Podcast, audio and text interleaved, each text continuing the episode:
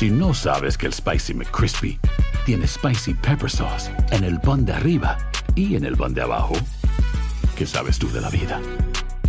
Para, pa, pa, pa. Lucero junto a José Ron protagonizan El Gallo de Oro. Gran estreno miércoles 8 de mayo a las 9 por Univisión.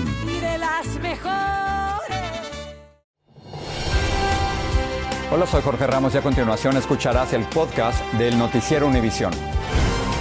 El programa de noticias de mayor impacto en la comunidad hispana de Estados Unidos.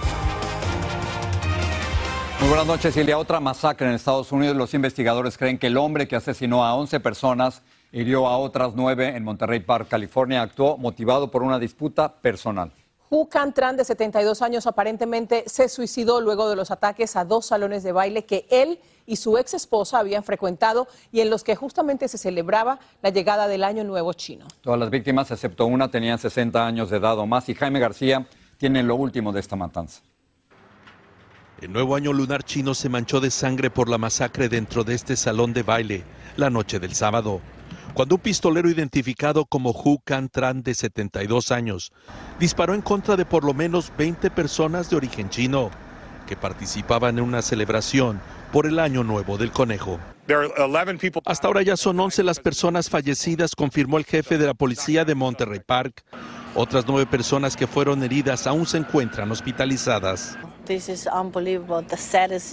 Este es el día más triste para toda la comunidad china, nos dijo esta instructora de baile quien trabajó en el salón donde ocurrió la masacre, a donde nos dijo que acude principalmente personas de edad avanzada a bailar y tomar lecciones de baile. Brando Sey evitó que se derramara más sangre en otro salón de baile en la vecina ciudad de Alhambra, donde también se presentó el pistolero después de cometer la masacre en Monterey Park.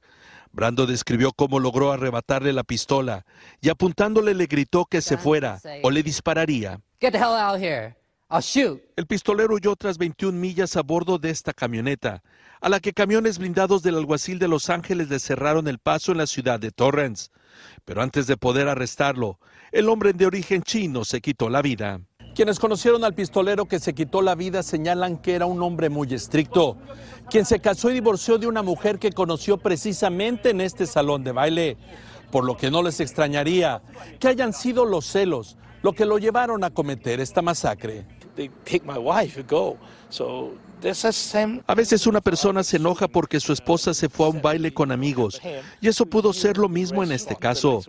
Nos dijo el presidente de la Cámara de Comercio China de Los Ángeles, quien descartó que haya sido un crimen de odio. yo vengo desde Hemet y la distancia es como una hora y media, dos. Todo indica que Tran, quien vivía solo en esta casa en Hemet, California, usó una pistola semiautomática de venta prohibida en California para cometer la sangrienta masacre. Imagínense, para venir desde para matar a la gente aquí. Hace unos momentos el jefe del alguacil del condado de Los Ángeles dio a conocer los nombres de tres de las víctimas que murieron durante esta masacre. Estas personas fueron identificadas como Mamie Howe de 65 años, Lillian Lee de 63 y Álvaro Valentino de 68. Ellos también dieron a conocer, el jefe del alguacil también dio a conocer que en la casa del pistolero Tran se encontró un rifle de caza de 30 milímetros, así como cientos de balas de 9 milímetros. Todo parece indicar que se encargaba de hacer la fabricación de silenciadores para armas. También dio a conocer que en este mismo salón de baile se encontraron 42 casquillos que fueron disparados durante la masacre de este sábado por la noche.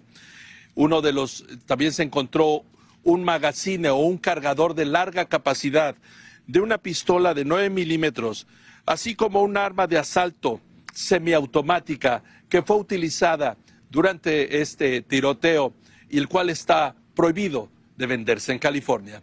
Regresamos contigo, Jorge. Terrible, otra, otra masacre y ahora tenemos que dar información de otro tiroteo porque por lo menos un pistolero abrió fuego en un colegio para menores con problemas de conducta en Iowa mató a dos estudiantes y hirió gravemente a un maestro. La policía dice que el ataque fue premeditado. Veinte minutos después del atentado, agentes detuvieron un auto a dos millas del lugar y arrestaron a dos sospechosos. El tercero se dio a la fuga corriendo, pero lo capturaron con la ayuda de un perro adiestrado. La situación de los tiroteos es grave. El reciente incidente en Monterrey Park ha sido el más mortífero en los últimos meses desde el tiroteo en Uvalde, Texas. Según The Gun Violence Archive, el año pasado se reportaron 648 tiroteos. Eso es casi el doble de los días del año en el país y tan solo este año se han registrado al menos 33 incidentes de este tipo. Vamos a cambiar de tema. Hoy un jurado anónimo y bajo fuertes medidas de seguridad comenzó en Nueva York el juicio a Genaro García Luna, ex secretario de Seguridad Pública de México. Se le acusa de haber aceptado maletines repletos de dinero del cártel de Sinaloa. La fiscalía lo presentó como un funcionario que traicionó a México y a Estados Unidos. Blanca Rosa Vilches nos cuenta qué ha pasado en el juicio. Testimonios el día de hoy? Los abogados y la esposa del acusado no contestaron preguntas al ingresar a la corte esta mañana. En el interior, Genaro García Luna, el exfuncionario mexicano de mayor rango juzgado en Estados Unidos, escuchó los cargos que enfrenta y la respuesta de quienes están a cargo de su defensa. Hoy, el primer testigo en su contra fue Sergio Villarreal Barragán, conocido como el Grande, no solo por su estatura, sino por su alta posición en los carteles de Sinaloa y de los Beltrán Leiva, y quien hoy testificó haber dado directamente millones de dólares en sobornos a García Luna. Los pagos, según él, aumentaron paralelos al crecimiento del cartel y sin la ayuda de García Luna, dijo, no hubiese sido posible crecer y minimizar a sus rivales como lo hicieron. Dijo además que usaron camionetas clonadas que llevaban el sello de las autoridades mexicanas y uniformes que los identificaban como agentes federales y a El Grande como segundo comandante. La defensa sostuvo que no existe ninguna prueba ni evidencia en videos o fotografías y que todos son rumores y testimonios de personas que ya cumplen condena por haber sido arrestadas durante el mandato de García Luna y que testificarán en su contra solo por venganza. Había rumores el embajador retirado John Philly fue el número dos de la embajada norteamericana y trabajó directamente con García Luna. Los bobos gringos se dejaron engañar por ese tipo. Simplemente lo rechazo tajantemente. No es cierto, pero sí es una gran lástima que el Departamento de Justicia de mi país, supuestamente nuestros socios, nos dejaron seguir trabajando cuando ellos sí tenían información. Agrega que no se pueden escoger a las personas asignadas por un gobierno extranjero con las que tienen que coordinar la lucha contra las drogas. Según el testigo hoy, a García Luna los narcotraficantes le llamaban el tartamudo y le enviaban mensualmente dinero en efectivo en cajas de cartón. En Brooklyn, Nueva York, Blanca Rosa Vilches, Univisión. Un jurado declaró culpable hoy a Richard Barnett, de 62 años, el asaltante al Capitolio, que como vemos puso los pies encima del escritorio de Nancy Pelosi. El jurado lo había declarado culpable de entrar a una zona restringida con un arma peligrosa y obstruir el trabajo de las autoridades. Un juez lo va a sentenciar a principios de mayo. La insistencia de una madre hispana hizo que las autoridades reabrieran la investigación por el supuesto suicidio de su hijo en la Florida. La mujer contrató a un detective privado y, según ella, llegaron a la conclusión de que a su hijo lo asesinaron. Vilma Tarazona tiene los detalles de este caso que usted verá primero aquí en el noticiero Univisión. Esta madre boliviana, Lourdes Ortiz, Dice estar muerta en vida por la muerte de su único hijo, Alexander Bello, que era cadete de la Fuerza Aérea de Estados Unidos y que falleció en septiembre de 2020 en medio de extrañas circunstancias en su casa de Florida. El dolor es indescriptible, es, es como si lo mataran a uno por dentro. No hay dolor más grande del mundo y no se va con el tiempo. Su hijo estaba estudiando ingeniería eléctrica Acababa de mudarse a una casa con tres cuartos con dos jóvenes universitarios para compartir los gastos. Le dijo a su madre que tenía problemas con uno de ellos. El 6 de septiembre de 2020, Lourdes recuerda que habló con su hijo y estaba contento, pero poco después recibió una llamada diciendo que él se había desmayado. Luego recibió otra horrible llamada. Su hijo tiene un disparo en la cabeza y no hay nada que podamos hacerle. Desesperada viajó de Virginia a Florida y cuando llegó, su hijo estaba conectado a una máquina. Entonces yo decía a mi hijo, yo dónde te estás queriendo ir, yo no puedo ir. Por favor, no me dejes acá, no me dejes aquí porque yo sin ti no puedo hacer nada.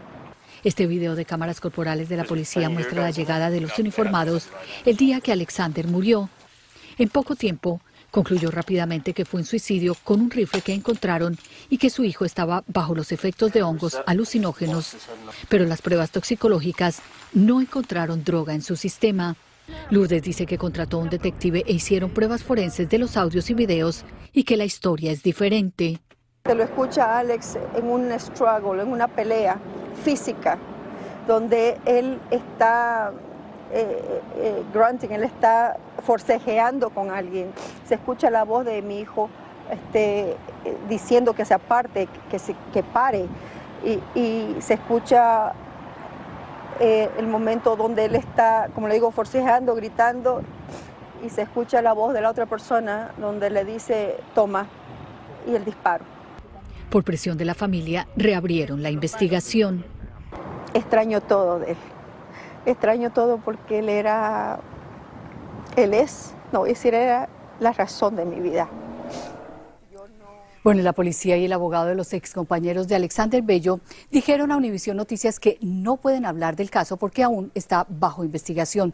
La familia entabló una demanda civil contra los estudiantes. Jorge, regreso contigo. Gracias. Qué, historia más difícil. Qué, qué difícil escuchar a esa madre así. Gracias, Vilma. Si no sabes que el Spicy McCrispy tiene Spicy Pepper Sauce en el pan de arriba y en el pan de abajo, ¿qué sabes tú de la vida? Para pa pa pa.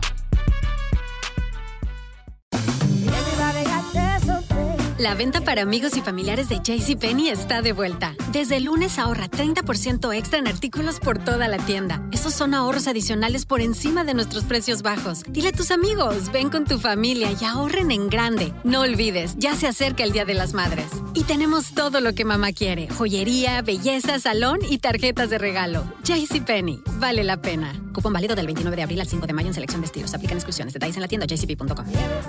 Dicen que traigo la suerte a todo el que está a mi lado. Y esa es mi mala fortuna. Basada en el clásico de Juan Rulfo, llega Univisión, El Gallo de Oro. Supongamos que la caponera puede inclinar la suerte a quien ella quiera. ¿Estás tardando en conquistarla? Con Lucero, José Ron y Plutarco Asa. Este gallo está cambiando la vida. En una historia legendaria de amor y azar. No trates de cambiarme, no lo vas a lograr. El Gallo de Oro, gran estreno miércoles 8 de mayo a las 9 por Univisión. Estás escuchando el podcast del Noticiero Univisión. El representante demócrata de Arizona, Rubén Gallego, va a aspirar al Senado en el 2024. Gallego es un veterano de la Infantería de Marina y ha sido congresista desde el 2015 en videos en inglés y en español. Anunció su candidatura al Senado. De esta manera va a competir contra la senadora independiente Kirsten Sinema y con el aspirante que designe el Partido Republicano. Hoy comienza formalmente la temporada de declaración de impuestos, Jorge. También el mayor cambio es la reducción de crédito tributario por cada hijo, independientemente del aumento durante la pandemia. Esto significa que algunas familias van a recibir menos reembolsos. Sin embargo, este año el gobierno ofrecerá ayuda gratis para hacer las declaraciones de impuestos, como nos informa Lourdes del Río. Llegó este momento del año que no es muy popular, pero del que no podemos escaparnos, tengamos o no documentos. Si la persona ha trabajado, si la persona ha obtenido ingresos, tiene que hacer su declaración. No interesa si tiene o no tiene pues su legalidad eh, aquí en este país. Tiene que hacerlo. Para que pueda cumplir a cabalidad con esa responsabilidad, los expertos recomiendan que haga una lista de todos los ingresos que tuvo el pasado año para que no se le quede nada. Los olvidos no harán que el IRS olvide lo que le debe. Si aún le faltan documentos como la W2, espere a que le llegue antes de erradicar. Apurarse por someter para que le llegue pronto el reembolso sin enviar los documentos necesarios es una pérdida de tiempo que incluso podría demorar más el trámite. Y hablando de reembolsos, las noticias no son muy buenas. Muchos de los créditos que había dado el gobierno por temas como el COVID, por ejemplo, han disminuido dramáticamente. Por ejemplo, el crédito tributario por hijos era de hasta 3.600 dólares. Este año es 2.000. El crédito tributario por ingreso del trabajo para personas que no tenían hijos era hasta 1.500 dólares, este año se reduce a 500. La noticia cae como un balde de agua fría para contribuyentes como Miss Ladies Pérez. Literalmente es algo que tú sabes eh, nos va a afectar económicamente a todos porque muchos tenemos depende, otros no tenemos dependen y todo, todo está muy caro. Pero también hay buenas noticias. El Servicio de Rentas Internas ofrece servicios de ayuda para llenar los impuestos tanto en línea como en forma presencial. IRS Free File para personas cuyos ingresos son de 73 mil dólares o menos y es, eh, y es a través de nuestra página web. Y está eh, los programas de Vita para personas que ganan 60 mil dólares o menos. Para este último, el contribuyente ingresa su código postal y así encontrará el centro de ayuda más cercano. Un experto lo ayudará evitándole así muchos dolores de cabeza. Se espera que en esta temporada se presenten más de 168 millones de declaraciones de impuestos individuales. El día 18 de abril es la fecha límite para hacerlo, evitar penalidades y pago de intereses. Esté muy pendiente. Regreso contigo, Jorge. Esa nueva fecha, 18 de abril. Lourdes, gracias. El Servicio Postal de los Estados Unidos aumentó un 5%, es decir, de 60 centavos a 63 el precio de las estampillas llamadas Forever o para siempre en español, porque no caducan, y subió también el costo de los sellos corrientes hasta 48 centavos. La familia de Tar Nichols, de 29 años, vio el video del enfrentamiento que según ellos le causó la muerte. La policía de Memphis dijo que a Nichols lo detuvieron el 7 de enero por conducir de forma imprudente, pero él se enfrentó a los agentes, fue hospitalizado y murió tres días después. Los cinco policías involucrados, todos afroamericanos como Nichols, fueron despedidos. El metro de la Ciudad de México parece ir de mal en peor. Alrededor de 30 personas fueron atendidas hoy por inhalación de humo que salía de uno de los vagones en la estación Barranca del metro. 18 de ellas fueron hospitalizadas y tres se encuentran en estado serio. Aún se investigan las causas de este incidente. También en México, contrario a las estadísticas, tenemos una historia de desaparición que terminó con un final feliz. María Ángela Holguín, una adolescente que esperaba a su mamá fuera de una estación de metro en la capital mexicana, apareció viva tres días después de su desaparición. Y como nos dice Jessica Cermeño, para encontrarla, su familia hizo hasta lo imposible. En la puerta de estos baños públicos, afuera de la estación del Metro Indios Verdes, en el norte de la capital mexicana, se llevaron a María Ángela Holguín, una jovencita de apenas 16 años. Cuando entró al baño unos segundos después escucho que me dice, Ma, así solamente y salgo aquí y mi hija ya no está. La desesperación de su madre es porque el sistema de monitoreo del lugar registró algo raro. La cámara del C5 sí muestra cuando alguien la jala del brazo. Y como la joven no aparecía, su familia realizó protestas. Hasta cerraron una de las principales avenidas de entrada a la ciudad exigiendo agilizar su localización. Y afortunadamente, a pesar de los funestos presagios, la joven apareció a 17 millas de ahí, en un baldío, dos días después de que se la llevaron. María Ángela fue encontrada en medio de estos vehículos en este predio de Nezahualcóyotl, en el Estado de México. Una vecina la escuchó quejarse y llamó a una ambulancia para que la atendiera. Estos agentes fueron los que acudieron al reporte y aseguran que cuando la encontraron la adolescente estaba desesperada y tenía varios golpes. En posición fetal, con una bolsa negra y atada de manos y de pies. Tras su valoración médica, María Ángela fue trasladada a la capital mexicana. Ahí se reencontró con su familia y todavía no hay más detalles sobre qué le ocurrió. Pero en esa, donde dejaron a la joven en medio de vehículos abandonados y juegos mecánicos, los vecinos nos aseguran que ahí las tragedias ocurren siempre. Anteriormente ya había habido otro caso similar, pero ahí sí ya fue, mataron a la chica. Nos tiran todo eso, cascajo, perros muertos. Al menos ocho mujeres desaparecen en México diariamente y la mayoría nunca regresa a su hogar. Por eso que María Ángela ya esté con su familia es un gran alivio. Bendito Dios que está aquí, que las autoridades nos han apoyado. Gracias. En Esahualcoyotl, en México, Jessica Cermeño, Univisión. La comedia mexicana está de duelo por la muerte de Leopoldo García Peláez a los 78 años. El popular Polo Polo era famoso por un humor muy particular para contar chistes para adultos, a veces subidos de tono.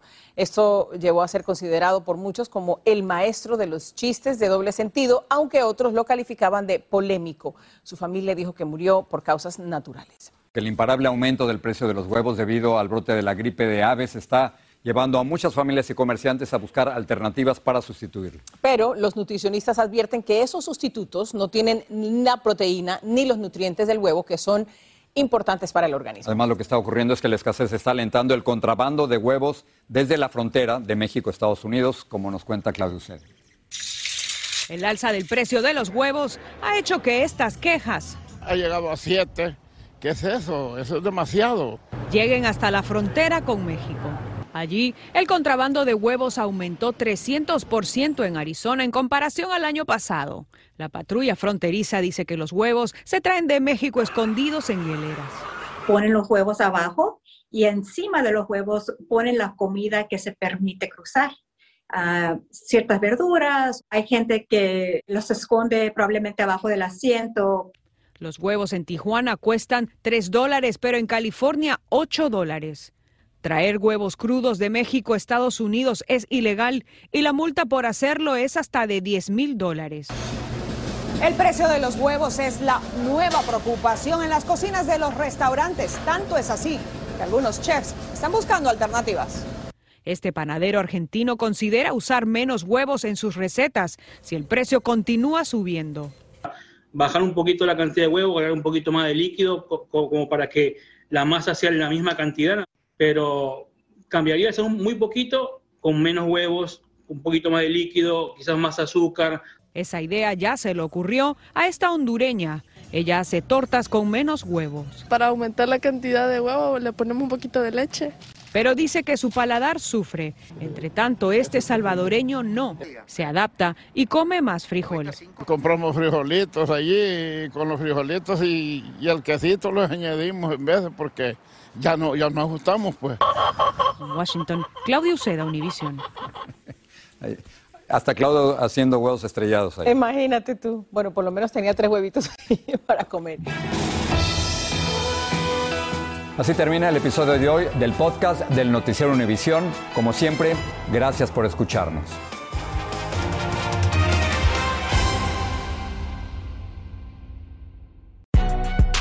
Si no sabes que el Spicy McCrispy tiene Spicy Pepper Sauce en el pan de arriba y en el pan de abajo, ¿qué sabes tú de la vida? Para, pa, pa, pa. Lucero junto a José Ron protagonizan El Gallo de Oro. Gran estreno miércoles 8 de mayo a las 9 por Univisión. Y de las mejores.